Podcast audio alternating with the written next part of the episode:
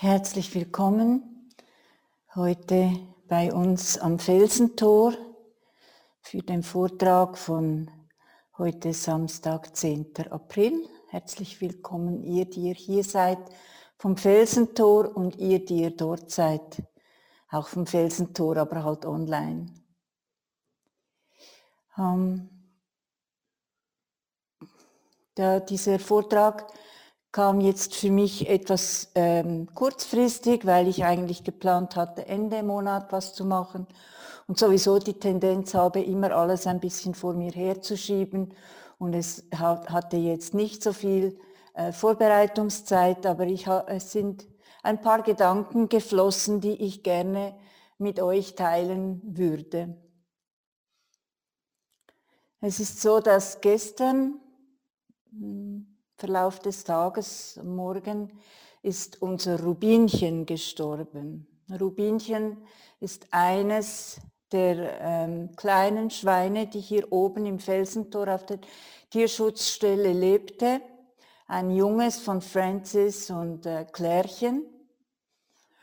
Und das hat zur Folge, dass jetzt nur noch ein Schweinchen, der Samsos, dort ist. Also alle anderen sind jetzt gestorben, Anton und Francis und Klärchen und die Geschwister von Rubinchen und Rubinchen. Und jetzt ist noch Samses dort ganz alleine. Ähm, scheinbar gemäß Schwester ähm, Theresia hat er gestern Abend, nachdem Rubinchen dann halt schon aus dem Stall rausgeholt wurde, wie jeden Abend ein großes Nest gebaut und stand dann ganz verwirrt davor, als er feststellte, dass kein, keiner mehr sich zu ihm gesellt. Letztlich hat er sich dann mit der Situation arrangiert und ist trotzdem in sein Strohbett gelegen. Hm. Wir werden jetzt die Situation mit ihm beobachten. Wenn er sich allzu einsam fühlt, denken wir darüber nach, wieder ähm, vielleicht ein neues Schweinepaar zu holen. Allerdings hoffen wir, dass er sich mit der Situation arrangiert, weil er ist auch schon alt und gebrechlich und ihn dann mit neuen jungen Schweinen zu vergesellschaften ist oft sehr schwierig. Deshalb ähm, hoffen wir, dass es im Moment einfach, einfach so bleibt. Das Felsentor ist, das haben wir alle jetzt schon festgestellt, ganz stark im Wandel der Zeit, so wie wir alle im Moment, wie viele Geschäfte und viele Restaurants vor allem, aber auch viele Menschen, Menschen sind im Moment unterworfen dem Wandel der Zeit und es ist keine Frage, ob wir Lust haben drauf oder nicht. Es ist einfach eine Tatsache, dass ganz offenbar durch diesen Coronavirus ein großer Wandel stattfindet und wir hier oben auf dem Felsentor versuchen einfach diesen Wandel mitzusurfen und möglichst entspannt zu schauen, was sich daraus entwickelt. Mit dem Tod von Rubinchen geht auch so langsam eine große Schweineära hier auf dem Felsentor zu Ende. Allen voran Anton, aber eben auch die anderen Schweinchen haben das Felsentor ähm, als Ort sehr stark mitgeprägt.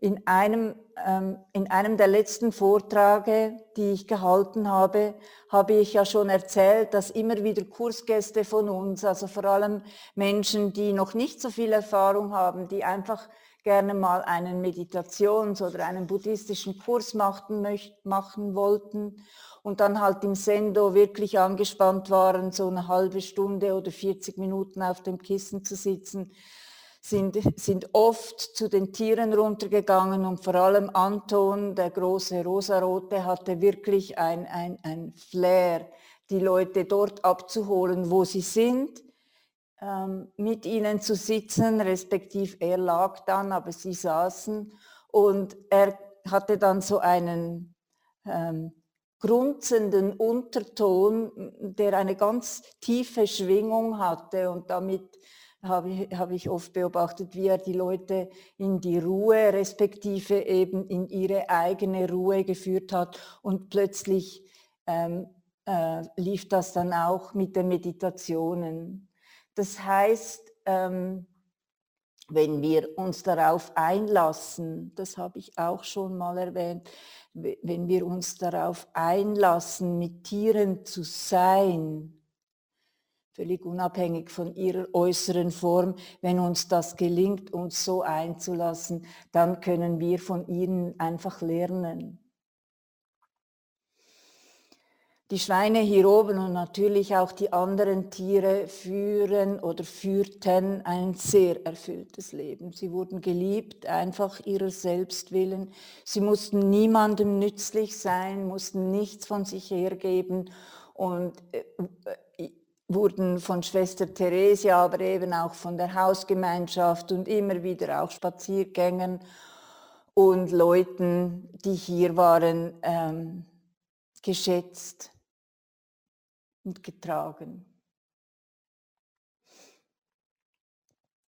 Und ihnen war auch geschenkt oder ist auch geschenkt diesen Tieren hier bei uns auf der Tierschutzstelle, dass sie zum richtigen Zeitpunkt, dann wenn es für sie Zeit ist zu gehen, würdevoll und ehrenvoll in den Tod begleitet werden.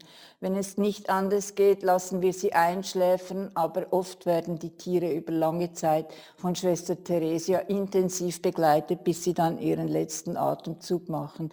Bei Rubinchen war es jetzt so, dass sie seit, ich glaube, seit Mittwoch nicht mehr gefressen hat jetzt auch nur noch ganz wenig getrunken hat, immer weniger und dann einfach rüber geschlafen, also tatsächlich im Schlaf die Dimension gewechselt hat. Das ist natürlich wunderbar.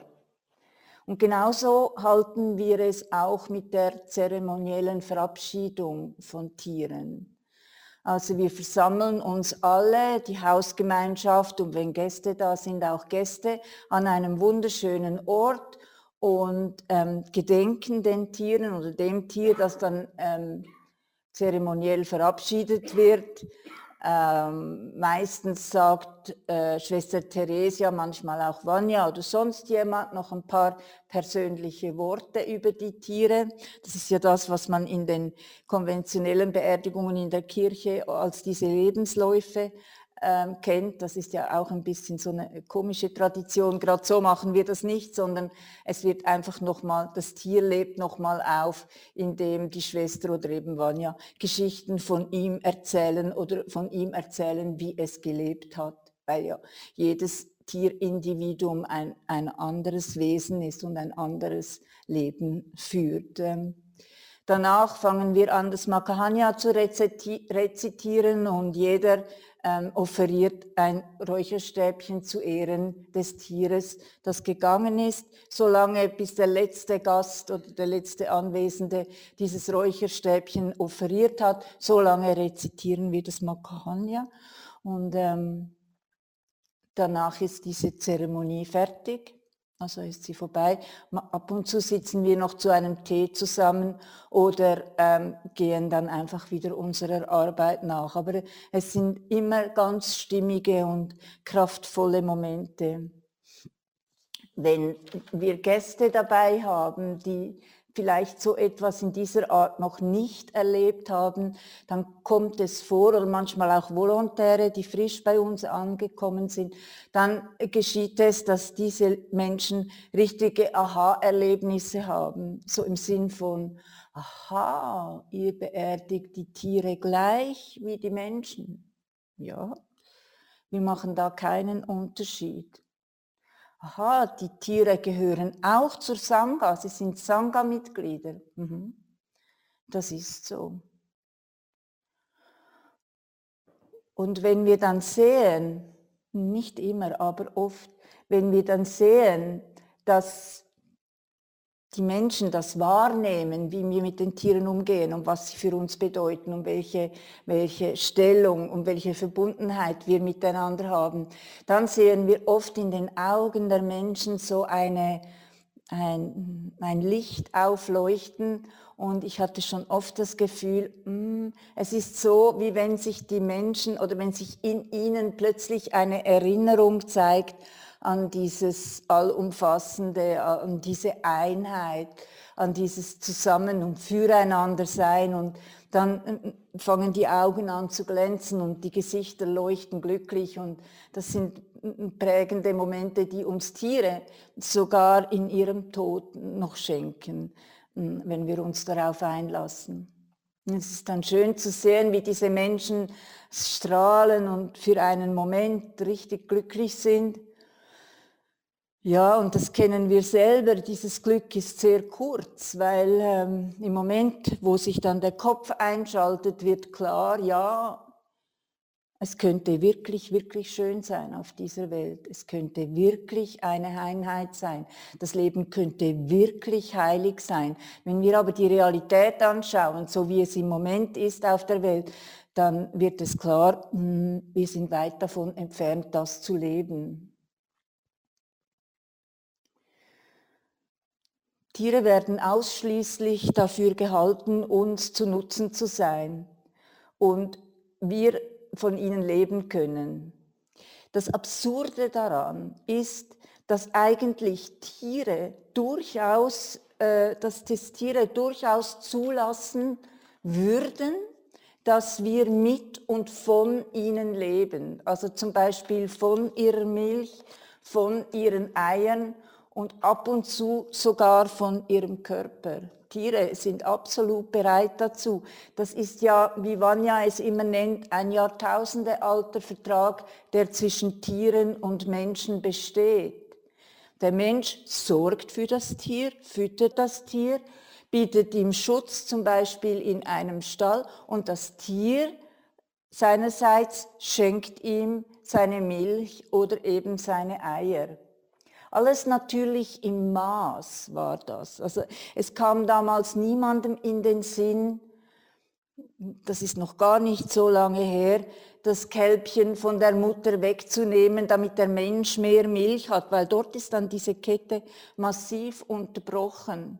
Und jeder hm, einigermaßen klar denkende Mensch versteht doch, dass eine, Milch, äh, eine Kuh besonders viel Milch gibt, wenn sie ihr Baby stillen kann, wenn, sie, wenn ihr Baby, für welches sie die Milch produziert, davon trinkt. Und dann bleibt auch noch etwas für den Menschen. Und da in diesem Geben und Nehmen ähm, ist es durchaus ähm, verantwortbar, Tierprodukte zu konsumieren. Ähm, aber eben, wie gesagt, alles im Maß. Und bei uns ist es jetzt halt einfach so, ähm, die Tiere, wenn sie dann ihre Jungen, also die Kuh, wenn sie ihr Junges bei sich behalten kann, dann ähm, ist sie ausgeglichen und entspannt und dadurch schenkt sie gern und dadurch bekommt sie auch mehr Milch. Also das Saugen des Kalbes regt den Milchfluss viel mehr an als, als diese Melkmaschinen. Und, und so kann in diesem, in diesem ähm, normalen Sein kann die Kuh wirklich schenken und weil wir schenken auch nicht, wenn wir total im Stress sind, dann habe ich auch keine Lust, irgendwas von mir zu geben und so ist das dann mit diesen Kühen. Ahimsa ist ein Begriff aus dem Hinduismus und bedeutet Gewaltfreiheit, Gewaltlosigkeit. Und es ist eine Verhaltensregel, die uns auffordert, möglichst andere Lebewesen nicht zu verletzen und nicht zu töten. Außer es ist ein, um, außer ein unumgängliches Minimum. Immer wieder höre ich von Menschen, die einen Lebenshof, so wie unsere Tierschutzstelle betreiben und gleichzeitig auch äh, Kühe aufnehmen, Tierschutzkühe, also Kühe, die nicht mehr genutzt werden, ähm, dass Kühe, auch zum Beispiel ältere Tiere, plötzlich wieder anfangen Milch zu geben, ohne dass sie ein Kalb hatten, ohne dass irgendwelches Kraftfutter gegeben werde und, und, und die Milch angeregt wurde. Einfach so, als Geschenk. Als Geschenk für die Menschen, die für sie sorgen. Diese Milch wird Ahimsa-Milch genannt. Und die hat natürlich einen außerordentlichen Gehalt. Ist dann für diese Lebenshofbetreiber wie unsere Tierschutzstelle, wie für die Schwester, ist es dann manchmal hm, ein bisschen schwierig mit diesem Geschenk umzugehen, weil die meisten leben schon seit vielen Jahren vegan und vertragen dann diese Milch einfach nicht mehr. Wir haben dann die Enzyme nicht mehr und die Milch liegt brutal auf sozusagen. Also Bauchweh ist unumgänglich. Hm, also wird dann diese Milch, diese Ahimsa-Milch unter Nachbarn verteilt, die aber den Begriff kennen und dieses Produkt ehren und ähm, dementsprechend auch konsumieren. So können Sie dann auch den ganzen Gehalt aus diesem Produkt aufnehmen. Jetzt ist mir natürlich schon klar, dass nicht jeder Mensch ähm, Kühe halten kann. Also im Rahmen des verdichteten Bauens bauen wir ja nach oben anstatt in die Breite und man kann ja jetzt nicht auf jeden Balkon Kühe und Hühner und so setzen. Das wäre eine Illusion.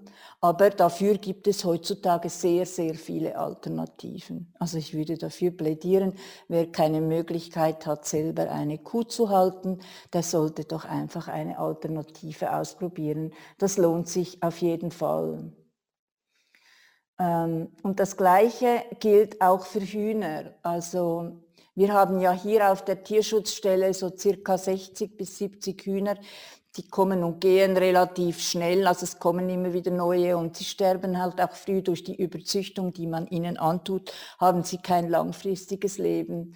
Meistens sind das sogenannt ausgestallte Hühner, das heißt, das sind Hühner aus Legefarmen, Tierfabriken, spielt nicht so eine Rolle, welches Label sich diese Gebäude gerade an die Wand schmieren oder kleben. Es ist eine Fabrik, es ist ein Produktionsplatz. Und diese Hühner in diesen Fabriken, die legen 300 Eier im Jahr. 300 bis 320. Üblich, also ein, ein Urhuhn, eine alte, alte Rasse Huhn, legt 20 Eier im Jahr die wurden dann natürlich auch ausgebrütet. Nach einem Jahr der, Aus, der, der Eierproduktion bekommen die Hühner eine Pause, äh, eine körperliche Pause. Der Körper muss sich erholen, vor allem das Kalzium muss sich wieder frisch aufbauen. Und diese Pause heißt Mauser. Sie verlieren, also sie wechseln dann ihr Federkleid und legen während acht bis zwölf Wochen keine Eier. Danach legen sie wieder Eier, aber weniger und die sind etwas größer. Ähm, dadurch passen sie nicht mehr in diese vorgefertigten Eierbehälter, ähm, die wir im Laden kaufen. Also eine Weile lang keine Produktion, ähm, Federwechsel braucht ihre ganze Energie und Eier werden weniger und sie passen nicht mehr in die Kartons, also wurde entschieden, okay, nach einem Jahr, äh, manchmal ein bisschen später, werden die Tiere ausgestallt, sagt man. Das heißt, ähm, sie werden getötet. Meistens kommt ein Lastwagen mit dem Kohlenmonoxidbehälter ähm, drauf und sie werden dann nicht sehr vorsichtig rausgetragen und in diesen Behälter gestopft, Deckel zu, Hühner tot. Hm, und sie werden fortgeworfen, also die Körper werden entsorgt, äh, im besten Fall in einer Biogasanlage, oftmals einfach verbrannt. Und zwar ähm, ist das so, weil äh, äh, wer kocht heute noch ein Suppenhuhn? Das, früher gab es das noch, aber heute, das sind ja dann schon alte Hühner und die müsste man dann natürlich etwas länger kochen. Früher hieß das Suppenhuhn. Üblicherweise im normalen Fleischkonsum werden nur Tierbabys gegessen. Und dann wird der Stall wieder äh, aufgefüllt mit, Lege, mit, mit Hühnern im legefähigen Alter und dann geht diese Geschichte weiter. Also von Schenken und füreinander sorgen kann in diesem Kontext nicht wirklich die Rede sein. Und viele von, also immer mehr Tierschützer auf der ganzen Welt, aber auch bei uns in der Schweiz, suchen dann für solche ausgestalteten Hühnerplätze. Das sind natürlich Hunderte, das sind wirklich sehr viele und einige kommen dann hierher oder eben auch auf andere sogenannte Lebenshöfe in der Schweiz. Und ich kann euch sagen, es gibt nichts Schöneres, als wenn man dabei ist, wenn so eine Gruppe, das sind dann vielleicht 10, 12 Hühner, frisch ankommen aus den Fabriken. Dann macht man den Karton auf und dann sitzen sie da völlig verrupft und verzupft und Panik in den Augen und, und ganz steif, so wie eine, eine, sie stellen sich wie tot. Langsam vorsichtig nimmt man sie raus oder manchmal bleiben sie noch den ganzen Tag in der Kiste und so. Und dann ist eigentlich fast immer zu beobachten, dass sie dann anfangen, alles ein bisschen abzuschnuppern und anzuschauen. Und dann sieht man richtig, wie sich ihr Körper aufrichtet, wie der Kopf oben, also richtig nach oben getragen wird, wie sich die Wirbelsäule oder wie man das bei einem Huhn nennt, weiß ich gar nicht, ähm, aufrichtet. Und sie einen ungläubigen Blick in die Ferne schweifen lassen und so ihre ersten Schritte in Freiheit machen. Und wenn man dann ein paar Tage später wieder runtergeht oder eben auf einen Lebenshof zu schauen, wie es den Tieren geht, dann erlebt man oft, dass sie stolz und gerade durch das Gehege spazieren, sehen zwar noch total verrupft aus und, und, und haben noch keine schönen Federn, aber man sieht langsam wieder ihr Wesen durchscheinen, obwohl sie ab ganz klein nur schreckliche Zustände gekannt haben. Eben, und auch diese Tiere, die wir, die ausgestalteten Tiere, die wir dann hier im Felsentor auf der Tierschutzstelle haben, die schenken auch Eier, die können gar nicht anders und wir schätzen das sehr und essen dann diese Eier jeweils sonntags morgens, so am Sonntagmorgen zum Frühstück. Und ähm, ja, das empfinden wir dann wirklich ja, das sind dann so auch eine Art Ahimsa-Eier. Und das ist dann wieder diese Idee vom Geben und Nehmen. Wir geben den Tieren ein neues Leben, Sicherheit, Pflege, Medizin, wenn nötig. Und sie geben uns ihre Eier und wir essen sie in dieser Wertschätzung. Das ist wieder diese Kette, die sinnvoll ist. Modern würde man sagen Win-Win. Gut fürs Huhn, gut für den Menschen. Äh, natürlich gibt es dann nicht endlos Eier. Also es gibt dann auch Sonntage, wo wir keine Eier haben. Und dann gehen wir aber nicht runter und spritzen den Hühnern irgendwas, dass sie wieder mehr Eier legen, weil wir sonst am, am Sonntag keine Eier haben, sondern wir ähm, sind einfach da und, und ähm, warten, bis es dann irgendwann wieder Eier gibt. Üblicherweise in der Industrie ist es so, dass einfach Eier massenweise oder Milch auch oder Fleisch auch, massenweise produziert wird, weil es ja dann nicht ähm, direkt vom Tier an den Menschen geht, sondern noch über den Handel. Und der muss ja Gewinn erwirtschaften. Und, und das, diese Rechnung, die geht einfach nicht auf, besonders nicht für die Tiere.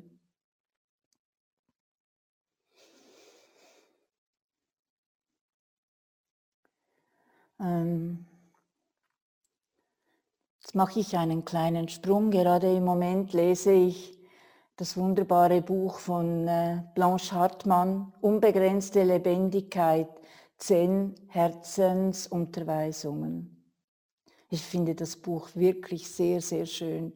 Es ist voller Weisheit, aber es ist auch voller Liebe und Getragensein. Und sie schreibt darin, dass ähm, sie hatte 1989 einen Herzinfarkt, den sie damals überlebte. Und sie schreibt, als sie dann aus dem Spital kam, im Moment, als sie nach dieser Behandlung von ihrem Herzinfarkt in den Spital kam, wurde ihr plötzlich klar, ähm, was für ein Geschenk das Leben ist. Dass sie überhaupt lebendig ist, dass das einfach wunderbar ist und alles andere quasi Nebensache. Ähm, es ist überhaupt keine Selbstverständlichkeit, dass wir leben dürfen. Emily Dickinson schreibt dazu, zu leben ist so überraschend, dass kaum Zeit für etwas anderes bleibt. Und ähm, Bruder David hat geschrieben, ähnlich, die allergrößte Überraschung ist, dass es überhaupt etwas gibt, dass wir hier sind.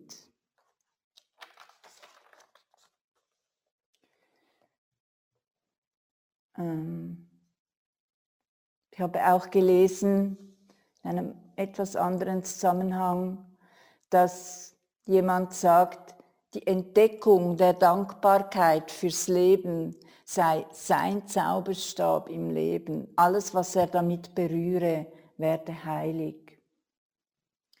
Und diese Dankbarkeit, dass man überhaupt am Leben ist, dass wir leben dürfen, dass wir all das erleben dürfen, was wir erleben, ob gut oder schlecht, ob angenehm oder unangenehm, ob liebevoll oder schmerzhaft, wir dürfen es erleben, das ist ein Riesengeschenk. Es hätte, könnte ja auch sein, dass wir das nicht erleben, dass wir nur zuschauen könnten, wie in einem Film. Und das wäre ja nicht das Gleiche. Wir dürfen es erleben mit unserem ganzen Körper.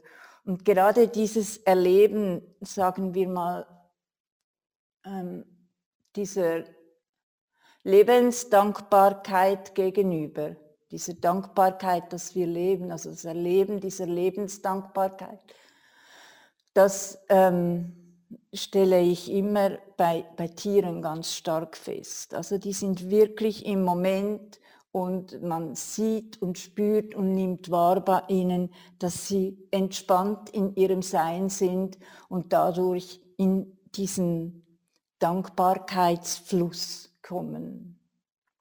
Also, und das ist das, was wir von Tieren lernen können. Also wenn wir uns ganz auf sie einlassen, mit ihnen sind, wie eben die Meditationsschüler mit Anton, dann lehren sie uns das größte Geschenk, eines der größten Geschenke, was wir uns selber im Leben machen können. Und das ist Dankbarkeit leben. Und diese Lebensdankbarkeit erkenne ich oder erkennen wir ganz oft, wenn wir eben auf einem sogenannten Lebenshof verweilen, sei das jetzt unsere Tierschutzstelle hier am Felsentor oder eben es gibt in der Schweiz mittlerweile zwischen 30 und 40 Lebenshöfen, das heißt, das war, wurde früher Gnadenhof genannt, aber das ist ja ein blöder Name, Gnade können wir ja den Tieren nicht geben, ähm, die geben sie sich selber. Deshalb wurde das umgenannt in Lebenshöfe. Und es gibt Höfe, da leben Schweine und Pferde und Hunde und Katzen und Ziegen und Schafe, wirklich alle miteinander zusammen mit großen und kleinen Menschen in Gemeinschaften. Und da ist es nicht erstaunlich, wenn du dort am Tisch sitzt, einen Kaffee trinkst, dass du plötzlich am Bein angeschubst wirst und denkst, es ist der Hund, aber es ist dann ein kleines Schwein oder ein Huhn, das gerne auf den Schoß kommen möchte und gestreichelt werden. Also Verweilen auf einem Lebenshof ist für mich oder ich denke auch für viele andere Menschen ein reines Lebenselixier, weil wenn wir, wenn wir uns an diese Einheitszustände mit allem, was lebt, erinnern, indem wir eben einem Tier begegnen, der Natur begegnen, in der Meditation, einem Menschen begegnen, dann spüren wir, das ist richtig, da fühlen wir uns wohl. Und, aber wenn wir dann wieder unseren Blick öffnen und sehen, was auf der Welt los ist, dann, äh, ja, dann verzweifeln wir. Und damit wir diese Verzweiflung nicht Übermaß annimmt, dass wir unzufrieden werden, lohnt es sich immer mal wieder auf einen Lebenshof zu gehen und sich dort von der Natur und den Tieren berieseln zu lassen. Ich mache jetzt noch einen kurzen Tipp unter www.gnadenhoefe-schweiz.ch findet ihr mehr Informationen auch über ähm, Lebenshöfe in eurer Nähe. Gäste sind fast immer willkommen. Ja, und dann äh, kommt so ein bisschen die Frage, wie ist es denn mit uns Menschen, mit dieser Lebensdankbarkeit? Hm, geht so. Ist nicht so toll, weil viele von uns, ähm, habe ich das Gefühl, ist gar nicht so bewusst, was für ein Geschenk das Leben ist, sondern Viele gehen davon aus, dass sie einfach ein Recht auf Leben haben. Und das habe ich das Gefühl, das stimmt nicht. Wir haben nicht ein Recht auf Leben, sondern uns wurde das Leben, Erleben geschenkt. Und dafür sollten wir dankbar sein. Und äh, in unserer westlichen Welt ist es auch so, dass Leben von also in den westlichen reichen Welt ist es so, dass Leben um jeden Preis von Menschen erhalten wird, teilweise unter auch um unwürdigen Umständen. Und der Mensch scheut sich nicht davor, ähm, dieses Überleben möglich zu machen, tief, sehr tief, in die Schöpfung einzugreifen. Und ähm, Menschliches Leben in der reichen Welt hat einen hohen Preis. Tierisches Leben wird milliardenfach in der ganzen Welt jährlich vernichtet.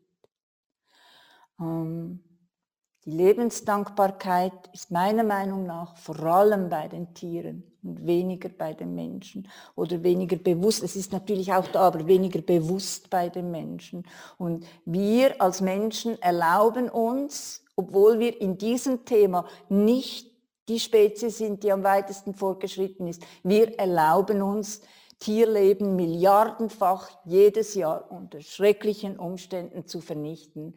Und und das, ja, ist schwierig. Auch Mutter Erde leidet. Also ähm, ich frage mich manchmal, ob wir unsere Dankbarkeit, dass wir auf ihr leben dürfen, so ähm, zeigen, indem wir sie quasi mit Füßen treten, indem wir nicht achtsam sind und indem wir an vielen sehr lebendigen Orten das Ganze in Flammen aufgehen lassen. Und blöd, wie wir manchmal sind, das muss man einfach sagen, wir sind manchmal super blöd. Blöd, wie wir sind, stellen wir zu spät fest, dass wir nicht nur die Erde zerstören, sondern unsere ganze Rasse. Das eine bedingt das andere und kann ohne das andere nicht leben.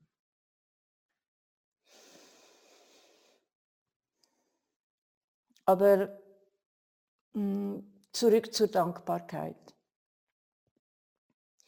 Wenn es uns bewusst ist, jederzeit oder oft oder fast immer, dass was für ein Geschenk das Leben ist, mit allem, was es uns bringt, dann sind wir glücklich. Also dann, dann ähm, kann eigentlich passieren, was will, können die Lebensumstände noch so schwierig sein einfach im Bewusstsein drum, was für ein Geschenk das Leben ist, sind wir glücklich. Und man erlebt das ja oft dann auch in Ländern, die nicht so reich sind und nicht so viel Geld haben, diese Lebensfreude, die getanzt wird, die sich mit Musik ausdrückt, mit Zusammensein. Ähm, das, ist, das ist etwas, was unglaublich viel Power hat. Und, und bei uns ist es halt dann manchmal einfach so, dass, dass das, ich weiß nicht, wie das zustande kam, dass es viele Menschen gibt, die wie verbissen an ihrem Recht auf Leben hängen und gefangen sind in Konsum, Prestige und, und viel haben und Geld und so und dann nicht dies, aus diesem Hamsterrad rauskommen dadurch und sich irgendwie wundern, dass sie nicht so wirklich glücklich sind. Also es ist einfach eigentlich so einfach, wenn, wenn uns das Geschenk des Lebens bewusst wird, wird die Freude in unserem Leben und gleichzeitig dann auch die Freude für unsere Mitwesen kultiviert. Wie gesagt, Tiere ähm, leben uns das vor. Hm. Noch kurz zum Schluss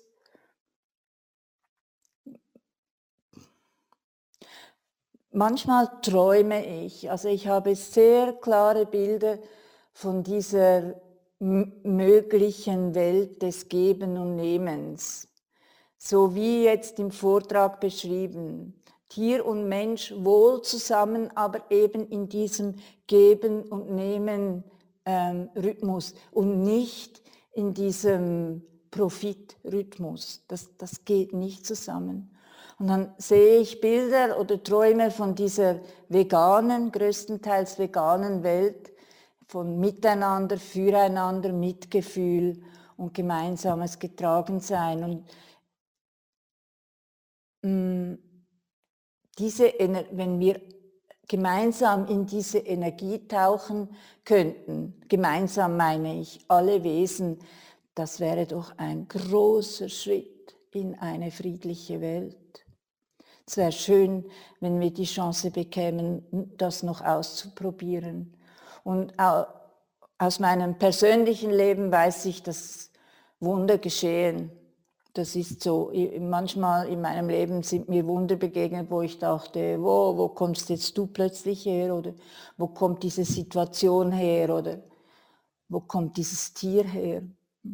Also ich bin überzeugt, dass Wunder geschehen, wenn wir es uns alle fest wünschen und wenn wir uns auch dafür einsetzen. Und, ähm, und äh, wenn man jetzt im Moment neben den schwierigen Situationen auf der Welt auch sonst, also lösungsorientiert auf die Welt schaut, da muss man sagen, ja, offenbar träumen gemeinsam mit uns immer mehr Menschen von so einer Welt, weil es gibt im Moment keinen Markt, der mehr boomt als der vegane Markt äh, in Lebensmitteln, Kleider, Wohnungseinrichtungen, Autoausstattungen. Es ist unglaublich, was da was sich entwickelt und ich glaube, man sollte nicht mehr von einem Trend sprechen, sondern es hat sich, es entwickelt sich etwas. Die Welt ist im Wandel. Also damit schließe ich meinen kleinen Vortrag ab mit großem Respekt und großer Dankbarkeit euch allen und dem Leben gegenüber. Vielen Dank.